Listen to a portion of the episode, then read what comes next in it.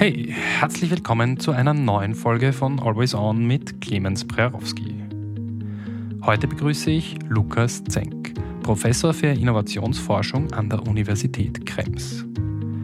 Improvisation ist ein Thema, das man vielleicht beim ersten Hören nicht unbedingt in den Kontext professioneller Unternehmensführung setzen möchte. Umso erstaunlicher ist die Perspektive, die mir Lukas zu diesem Thema geben konnte. Herzlich willkommen, Lukas. Schön, dass du da bist. Danke für die Einladung. Lukas, du arbeitest ja gerade an einem Forschungsprojekt zum Thema angewandte Improvisation. Was ist denn angewandte Improvisation überhaupt? Vielleicht beginne ich sogar vorher zu sagen, was eigentlich Improvisation ist, bevor wir es sozusagen anwenden. Gerne. Und Improvisation ist eigentlich der Umgang mit dem äh, Unvorhergesehenen. Also wenn man das Wort hernimmt, Improvisation, dann ähm, sieht man in dem Wortstamm, äh, dass äh, es auf, auf der einen Seite von dem äh, Wort visus kommt, also sehen. Das pro heißt vor, also vorsehen oder vorhersehen. Und das im ist die Negation, das heißt das Unvorhergesehene. Also Improvisation beschäftigt sich eigentlich mit dem Unvorhersehbaren und wie wir damit umgehen können. Und die Grundidee ist, also eine Möglichkeit, das zu erklären, ist, dass man sagen, anschaut, was nicht improvisiert ist. Und was nicht improvisiert ist, ist das, was wir oft als, äh, als Plan bezeichnen, also etwas, was wir vor uns durchdenken und dann ausführen. Improvisation bedeutet, dass ich im aktuellen Moment handle, ohne dafür einen vorgefertigten Plan zu haben. Und das ist so die ganz grundlegende Vorstellung von, von Improvisation. Und dieses Konzept kann man jetzt in ganz unterschiedlichen Bereichen anwenden. Und deswegen kommt dieses Wort angewandte Improvisation äh, ins Spiel, wo man dann anschauen kann, wo wird denn improvisiert? Und die Grundzüge davon ähm, entdeckt man hauptsächlich in der Kunst, also im Theater und in der Musik. Mhm.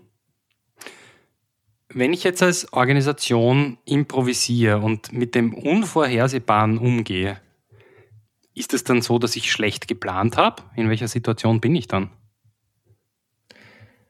Also oft wird im vor allem deutschsprachigen Raum Improvisation mit Pfuschen in Zusammenhang gesetzt. Also ich hab's, ich konnte es nicht, ich habe schlecht geplant und dann pfusche ich, ich improvisiere, also ich handle unprofessionell.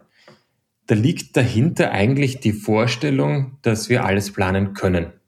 Und wenn ich etwas mit etwas Ungeplanten konfrontiert bin, habe ich offensichtlich es schlecht gemacht. Das mag in manchen Fällen vielleicht auch stimmen. Ich glaube aber, dass man ein paar Dinge äh, planen kann und soll. Und zwar relativ viele Dinge. Also ich glaube, es gibt einen großen Bereich, vor allem in Organisationen, die kann man und sollte man planen. Da macht es Sinn, auch dann Routinen zu entwickeln und Prozesse und so weiter. Es gibt aber jetzt aber auch Bereiche, die konnte man nicht planen. Das war unvorhersehbar. Und dann gibt es keine Pläne dafür. Es ist also ein Ereignis, das man nicht erwartet hat und plötzlich da ist. Das kann eine Krise sein im großen Sinne, das kann aber auch einfach ein, ein Ereignis sein, das man nicht erwartet hat. Und dann wird man improvisieren. Und improvisieren gibt es Menschen, die das lernen und können. Und das nenne ich dann professionell improvisieren. Oder sie pushen, also sie machen irgendetwas. Improvisation bedeutet für mich also eigentlich, dass ich alles, was ich planen konnte, schon geplant habe. Und trotzdem, wenn etwas Unvorhergesehenes kommt, ich Fähigkeiten habe und Rahmenbedingungen in Organisation, dass ich sozusagen das mit dem Unerwarteten professionell und gut umgehen kann und das vielleicht sogar als Chance nutzen kann, etwas Besseres zu tun, als wenn diese unerwartete Situation nicht gekommen wäre.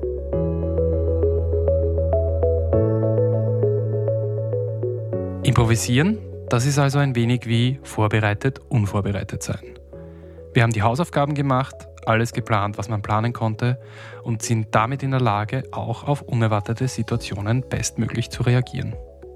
Soweit zumindest die Theorie. Wie schaffen wir nun den Bogen zur angewandten Improvisation? Sobald man es lernt zu improvisieren. Also, viele äh, von uns haben niemals Improvisieren als so etwas gelernt. Was wir lernen in Schule und Universität ist eigentlich zu planen. Wir machen super Projektpläne und Gantt-Charts und Flussdiagramme und all das und Quartalspläne und Jahrespläne und die ganzen Tools und Techniken, die wir alle lieben und schätzen oder daran verzweifeln, wie auch immer. Aber sagen, das, das, das lernen wir. Und, und wenn das nicht so ist, dann lernen wir eigentlich das in der Praxis. Also wir versuchen einfach damit umzugehen, aber eigentlich nicht auf trainierte Art und Weise. Es gibt aber manche Professionen, äh, in denen man wirklich improvisieren lernt. Und ähm, von denen können wir viel lernen. Also jetzt zum Beispiel in, das, in den sogenannten Blaulichtorganisationen, also zum Beispiel in Krankenhäusern, die lernen oft auch schon im Curriculum zu improvisieren. Also wenn etwas schief läuft, wie gehe ich damit um? Polizisten oder Elitesoldaten ähm, lernen täglich fast zu improvisieren.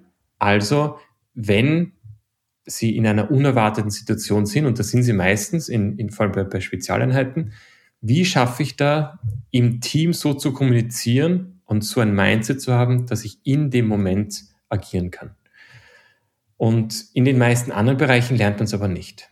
Und bei der angewandten Improvisation, was ich vorher so kurz äh, erwähnt habe, ähm, lernt man sehr viel vom sogenannten Improvisationstheater. Ähm, Improvisationstheater, das gibt schon eigentlich relativ lange und hat auch äh, österreichische Wurzeln. Also vor 100 Jahren gab es das sogenannte Stehgreiftheater, was Moreno sagen, äh, mitentwickelt hat. Also in Wien vor 100 Jahren gab es Stehgreiftheaters, wo Personen auf die Bühne gegangen sind und spontan ein Theaterstück gespielt haben. Und das hat sich in den äh, letzten 100 Jahren oder vor allem in den letzten 50 Jahren stark äh, entwickelt, vor allem auch in den, im, im nordamerikanischen Raum. Und dort lernt man über ganz viele ähm, Monate und Jahre professionell im Bereich des Theaters zu improvisieren. Was bedeutet das jetzt im Theaterkontext? Und wir sehen dann gleich, dass es ein, ein direkter Zusammenhang hat äh, zu allen anderen äh, Domänen auch, aber Theater ist ein bisschen leichter zu erklären, weil wir dann nicht in eine bestimmte Domäne gehen müssen, die dann vielleicht manche Zuhörer auch nicht kennen. Wenn wir Theater zum Beispiel ganz einfach klassifizieren in klassisches Theater und Improvisationstheater, dann ist es im klassischen Theater so, dass alles geplant ist. Es gibt einen Regisseur und es gibt eine Bühne und es gibt Lichttechniken und es gibt Text. Es ist eigentlich nach vielen Übungen und Proben ein perfektes Produkt, wo alle Personen exakt wissen, was zu tun ist. Und wenn eine Person etwas anders macht, ist das prinzipiell ein Fehler. Man versucht also, möglichst alle Fehler zu vermeiden. Und ein Souffleur hilft noch, wenn man einen Texthänger hat und es gibt andere Schauspielende, falls irgendwas mit dem einen Schauspieler oder Schauspielerin ist, dass der einspringen kann. Man kann es also perfekt planen und mehrfach immer dasselbe eigentlich spielen. Beim Improvisationstheater geht ein Ensemble auf die Bühne und weiß nicht, was sie spielen werden. Sie fragen im ersten Moment die, das Publikum, nach ein paar Begriffen oder nach Ideen oder reden mit ihnen. Und aus dem heraus lassen sie sich inspirieren und, und entwickeln das Theaterstück on the spot. Also wirklich im Hier und Jetzt. Und in keiner Sekunde weiß man, was in der nächsten passiert. Beides also sind Theaterformen. Das eine hochgradig geplant und jeder weiß, was als nächstes kommt. Im anderen sind es auch trainierte Schauspielende, wissen aber nie, was im nächsten Moment passiert. Und wenn wir uns das vor Augen halten und das einfach nur so als Dichotomie anschauen, sehen wir, dass zwar beides Theater ist, aber ganz unterschiedliche Kompetenzen und Fähigkeiten benötigt werden, damit die ein, ein Theaterstück aufführen können. Für mich klingt das auch nach Agilität im Unternehmen. Und die spannende Frage für mich ist, wie kann ich meiner Organisation das Improvisieren beibringen? Also das erste ist mal, und das hast du schon in der Frage eigentlich verpackt, ist, man kann es lernen. Es ist nicht ein, ein mystisches Talent, sondern es ist etwas Lehr- und Lernbares. Und zwar lernen wir zu improvisieren, wenn wir verstehen, was die, ähm, was die Grundmuster sind. Zum Beispiel beim Theater, wie eine Geschichte aufgebaut wird. Ähm, ich, ich trainiere sehr viel, um, um diese Spontanität und die Kreativität zu entwickeln ich lerne ganz stark zuzuhören, was die anderen gerade sagen, äh, damit ich immer weiß, welche Ressourcen jetzt gerade im Moment vorhanden sind. Und in Organisationen sind das eigentlich genau diese Fähigkeiten, die man auch lernen kann. Wie schaffe ich es also, so zuzuhören, dass ich im Moment höre, was die andere Person sagt und es hört sich einfacher an, äh, als es ist. Äh, Im Jazz zum Beispiel, eine andere Impositionsform, nennt man das Deep Listening. Ja, also ich höre und antizipiere teilweise schon, in welche Richtung es geht. Wenn ich also in einem Team, in einer Organisation ähm, anhöre, wie die Menschen miteinander sprechen, dann ist es eher selten so, dass ich mir denke, die hören wirklich genau zu, verwenden alle Ressourcen, die aktuell vorhanden sind und nehmen dadurch auch die sogenannten Weak Signals, also die schwachen Signale wahr, die vielleicht schon ein, ein mögliches Ereignis ähm, vorausahnen lassen. Improvisieren bedeutet also ganz viele soziale und kognitive Skills als Individuum zu lernen, dass ich in dem Moment auch ein Mindset habe, um zu sagen, ich habe zwar einen Plan und gehe diesen Plan auch, aber wenn etwas passiert, im positiven oder negativen, dass äh, ich den Plan ändern sollte, dann bin ich bereit, jederzeit den Plan fallen zu lassen und die aktuellen Ressourcen neu aufzunehmen und mich sagen, dann wieder neu auszurichten. Und das sind Fähigkeiten auf der individuellen Ebene von Mitarbeitenden, aber vor allem auch im Leadership. Also Führungskräfte der alten Schule sozusagen, die ein oder mehrere Jahre ihre klaren Ziele haben und versuchen, diese Ziele durchzupushen, das ist eine Möglichkeit, sozusagen eine Organisation, ein hochkomplexes Phänomen herunterzubrechen in eine fast schon maschinelle Art und Weise, die äh, funktionieren zu lassen. Wenn ich aber das Mindset habe, in dem Sinne, dass ich die, die Veränderungen mitnehme und weiß, dass ich eigentlich nicht weiß, was in einem Jahr passieren wird, dann hilft es, ein Mindset der Improvisation zu haben, was bedeutet, ich erwarte eigentlich das Unerwartete und gehe nicht davon aus, prinzipiell, dass alles so läuft, wie ich es mir bisher gedacht habe, sondern ich bin bereit, auch bei einer kurzfristigen Veränderung meine entsprechenden Pläne und Ressourcen entsprechend auch zu adaptieren. Wie schaut das jetzt aus, weil wir als Unternehmen äh, ja sehr darauf getrimmt sind, mit einer langfristigen Veränderung umzugehen. Das ist was, was alle Unternehmen getan haben, die, die länger am Markt sind, die es länger gibt. Wie stark unterscheidet sich diese Fähigkeit von dieser Fähigkeit zur kurzfristigen Improvisation? Ist das was völlig anderes? Ich glaube, es braucht beides. Alles, was ich planen kann und langfristig planen kann, würde ich auch entsprechend langfristig planen ähm, und sagen, ähm, voraus versuchen zu antizipieren. Ich habe die Vorstellung meistens von einem Auto, wenn ich auf der Autobahn fahre, dann fahre ich mit meinen 130 kmh im fünften oder sechsten Gang geradeaus. Das heißt, da plane ich und da warte ich nicht in jeder Sekunde, dass irgendwas passieren könnte. Wenn aber plötzlich was passiert und es beginnt zu schneien oder ich, ich biege auf eine Landstraße ab und ich weiß nicht, was passiert, drehe ich auf den ersten Gang und fahre ganz anders, vielleicht sogar mit Nebelscheinwerfern, wenn der Nebel äh, hervorkommt und, und adaptiere mich entsprechend der Situation. Und ich glaube, diese Fähigkeit braucht Organisationen auch. Etwas Langfristiges, langfristige Pläne, die aber auf einer abstrakten Level sind, also eher in Richtung Purpose. Also was ist das, der, der Science-Zweck meiner Organisation, dass ich den klar habe und dem folge und gleichzeitig aber mir bewusst bin, dass ich manchmal mich kurzfristig auch stark ändern muss, immerhin zu, zu meinem, im, im besten Fall äh, zu meinem Purpose hin. Und ich glaube eigentlich, dass umgekehrt Organisationen dann langfristig überleben werden, wenn sie diese Adaptionsfähigkeit, also in der, auch in der Kurzfristigkeit zu bleiben, also agil zu sein, so weit wie möglich professionalisiert haben. Und das haben viele Organisationen aus meiner Sicht noch nicht geschafft. Und deswegen gibt es so viele sogenannten agilen Transformationen, die versuchen, in eine kurzfristige Adaptionsfähigkeit zu erschaffen und gleichzeitig aber äh, einem langfristigen Purpose zu dienen.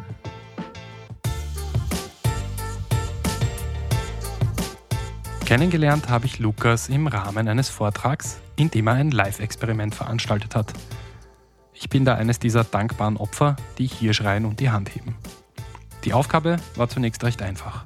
Im Raum steht ein Sesselkreis, die Teilnehmerinnen nehmen Platz, aber ein Platz, der bleibt frei. Lukas bewegt sich in gemütlichem Schritttempo auf den freien Platz zu Und unsere Aufgabe ist es, ihn durch einfaches Plätzetauschen daran zu hindern, selbst Platz zu nehmen. Das klingt sehr einfach und sollte in einer Runde von Chief Executives, Projekt- und Produktmanagern sowie Technikern ja schnell gelöst sein. Wie jedes Mal bei so einem Experiment fährt man aber fürchterlich ein und bevor Lukas noch den ersten Schritt vollendet hat, versinkt der Raum mit brennenden Vorhängen im Chaos. Okay, vielleicht war meine Erinnerung etwas dramatischer, als es dann wirklich passiert ist. Spannend zu sehen war aber, dass eine ganze Reihe an Anläufen inklusive zugeflüsterter Hilfestellung notwendig waren, um diese einfache Aufgabenstellung lösen zu können. Wie das funktioniert, erfährt man übrigens am besten auf einen von Lukas Vorträgen. Wenn ich also meiner Organisation das Improvisieren beibringen möchte, wie finde ich überhaupt heraus, wie es um die Improvisationsfähigkeit meiner Organisation heute steht? Ich glaube, dass, ähm, also wenn ich an eine Organisation denke, dass ich relativ einfach ansehen kann, wenn ein bestimmtes Ereignis passiert, ähm, wie schnell schafft meine Organisation die Vorteile dieser, dieses Ereignisses sozusagen äh, zu nutzen, also die Chance aufzugreifen, beziehungsweise wie schnell kann ich bei, einer, bei einem negativen Ereignis relativ schnell sagen, zu, zu reagieren, dass damit möglichst wenig passiert. Äh, und aktuell ist Corona ein großes Thema. Wie gut ist meine Organisation aufgestellt gewesen, wo es sozusagen dann ähm, Lockdowns gegeben hat ähm, oder jetzt voraussichtlich mit Omikron noch eine höhere äh, Anzahl von Mitarbeitenden äh, in der Quarantäne. Wie schnell und wie gut schaffe ich es, die Vor- und Nachteile dieses Ereignisses ähm, umzusetzen? Und den Vortrag, den du ansprichst, ähm, da haben wir ein kleines, eine, eine kleine Übung gemacht, ähm, wo ich sozusagen den Leuten zeigen wollte, was auch teilweise deren Mindset ist. Und was wir dort gemacht haben, war, ich, es, wir, haben, wir haben zehn Stühle in die Mitte äh, aufgestellt und von diesen zehn Stühlen haben sich neun Personen draufgesetzt. Und ich habe gesagt, es gibt eigentlich nur eine Frage, und zwar, wie schafft ihr es, dass ich mich nicht, dass ich nicht schaffe, mich auf diesen letzten zehnten freien Platz zu setzen? Und ich bin dann langsam auf diesen freien Platz zugegangen und jede Person durfte jederzeit aufstehen und sich auf diesen freien Sessel setzen, damit ich mich nicht hinsetzen konnte. Dadurch wurde aber äh, deren oder dessen Sessel frei, also ich konnte mich woanders hinrichten. Und was spannend ist bei der Übung, ist, dass die Personen relativ schnell nervös werden, weil sie sich denken, uh, da kommt jetzt äh, der Lukas dorthin und möchte sich dorthin setzen. Ich stehe schnell auf, setze mich dorthin, damit sagen, die Gefahr gebannt ist. In dem Moment wird aber der Sessel frei und ich kann mich eigentlich relativ schnell hinsetzen. Und was dort entsteht, ist eine Dynamik, wo wo Personen eben nicht professionell äh, improvisieren, sondern spontan schnell herumpfuschen. Also einfach nur versuchen, schnell, schnell das Problem zu lösen, wie oft leider noch immer im Management getan wird. Es gibt ein Problem und ich versuche es schnell zu löschen. Dadurch schaffe ich aber andere Brandherde zu entwickeln. Und hier ist die Idee, welche Ressourcen haben wir denn jetzt gerade? Wir sind neun Personen ähm, wir können eigentlich relativ entspannt sitzen bleiben. Und wenn ich schon sehe, dass die Person sich da hinsetzen will, dann bewegen sich ein paar Personen und versuchen dann sozusagen ähm, dieses, also diese Katastrophe abzuwenden. Was ich damit zeigen möchte, ist dann oft, wenn etwas Unerwartetes kommt, bekommen die meisten Personen eher Angst bis hin zu Panik. Oh Gott, oh Gott, schnell, schnell, Aktionismus, irgendwas tun. Und ich glaube, das ist, das, das muss nicht der Fall sein sondern es ist äh, eigentlich das Wahrnehmen der Situation, was ist jetzt gerade möglich? Also zum Beispiel, wir sind jetzt gerade neun Personen. Was ist jetzt gerade nicht möglich? Wir haben nicht eine zehnte Person. Wie können wir gemeinsam so zusammenarbeiten, dass wir das schaffen? Wie schaffe ich mich zu vernetzen mit den Personen, die jetzt gerade da sind? Wie können wir schrittweise lernen, mit dem umzugehen? Und dort haben wir in dieser, in diesem Beispiel, was übrigens auch sehr lustig war, zuzuschauen, da hat man gesehen, wie diese neun Personen Schritt für Schritt gelernt haben, wie man mit dieser unerwarteten Situation umgehen kann. Und das ist ein Lernen, was im besten Fall dann, dann transformierbar ist in den Alltagsbereich. Wenn ich denke, Moment, da passiert etwas, wo ich eigentlich noch keine Konzepte und Pläne habe. Wie kann ich entspannt und bewusst oder mindful damit umgehen, dass ich die bestmögliche erste Lösung finde und wie kann ich iterativ davon lernen?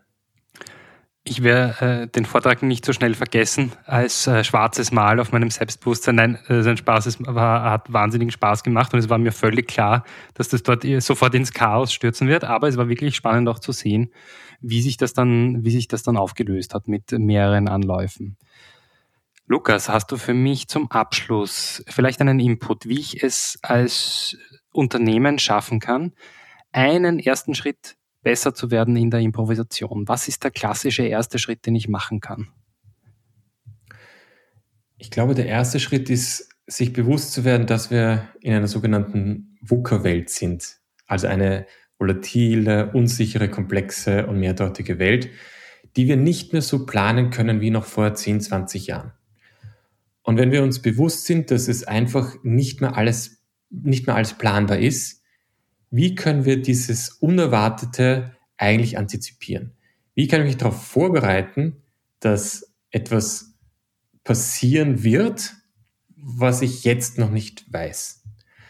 Ähm, und ich glaube, wenn man mit, mit diesem Wissen hin, äh, eigentlich in, in, in die Welt schaut und sagt, ähm, eigentlich bin ich schon fast neugierig, was als nächstes passiert, dann ändert sich etwas. Ich habe das mal versucht bei der ersten Welle äh, von Corona, wo ich dachte, ach Mist, was passiert denn jetzt? Und was passiert morgen? Und was, was passiert in, in einem Monat? Und ich wusste es nicht. Ich konnte es nicht vorhersehen. Ähm, und dann habe ich mir gedacht, was ist, wenn ich jetzt mein Impositionsmindset anschalte und mir denke, alles, was jetzt passiert, ist eigentlich eine Art von Inspiration. Es ist eigentlich ganz spannend.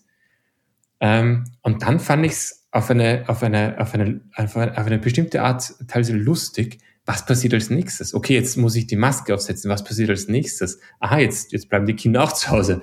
Okay, Riesenstress, aber was ist jetzt möglich, was vorher nicht möglich war? Und, und dieser Shift von der Perspektive, der sich jetzt relativ einfach anhört, aber im Improvisationstheater trainieren wir das Jahre, um das dann umzusetzen in dem Moment. Aber wenn ich prinzipiell davon ausgehe, ich weiß nicht, was in der Zukunft passiert, und das ist ja eigentlich auch was Angenehmes, weil sonst wäre das ja unglaublich langweilig, wenn alle meine Pläne aufgehen. Was ist es für ein Ereignis, das weder gut und schlecht ist, sondern eigentlich eine Änderung ist? Wenn diese Änderung passiert, was ermöglicht mir das, was vorher nicht möglich war? Und das hat bei mir einiges geändert und ich habe dann zum Beispiel dann auch ähm, äh, andere Arten von, von Produkte entwickelt, andere Projekte gestartet, weil plötzlich etwas möglich war, was vorher nicht möglich war. Lieber Lukas, vielen herzlichen Dank für deine Zeit und fürs Dabeisein. Gerne.